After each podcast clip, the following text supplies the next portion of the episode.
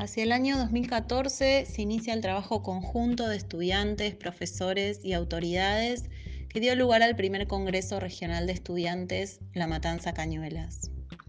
Esta iniciativa surgió en el marco de un proyecto de mejora institucional en el Instituto de Formación Docente y Técnica 105, que se proponía abordar las prácticas de lectura y escritura académica en el nivel superior.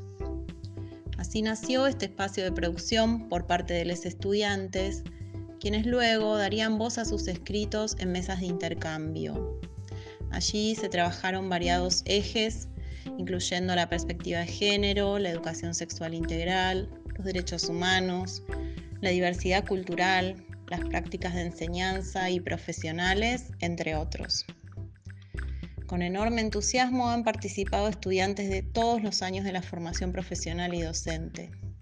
Y esto se refleja en los audios que integran esta memoria del Congreso que decidimos realizar este año, ya que no podemos habitar de cuerpo presente los espacios de la formación. Quiero agradecer a todos aquellos que año tras año expusieron y a los docentes tutores. Quiero recordar que el año pasado homenajeamos a nuestra querida compañera Belén Cairo, quien fuera desde el minuto uno motor de este espacio de y para los estudiantes. Por último, agradezco a mi compañero Agustín, con quien tuve el placer de compartir la tarea de organizar los últimos congresos. Y solo me resta decir que el Congreso de Estudiantes vino para quedarse.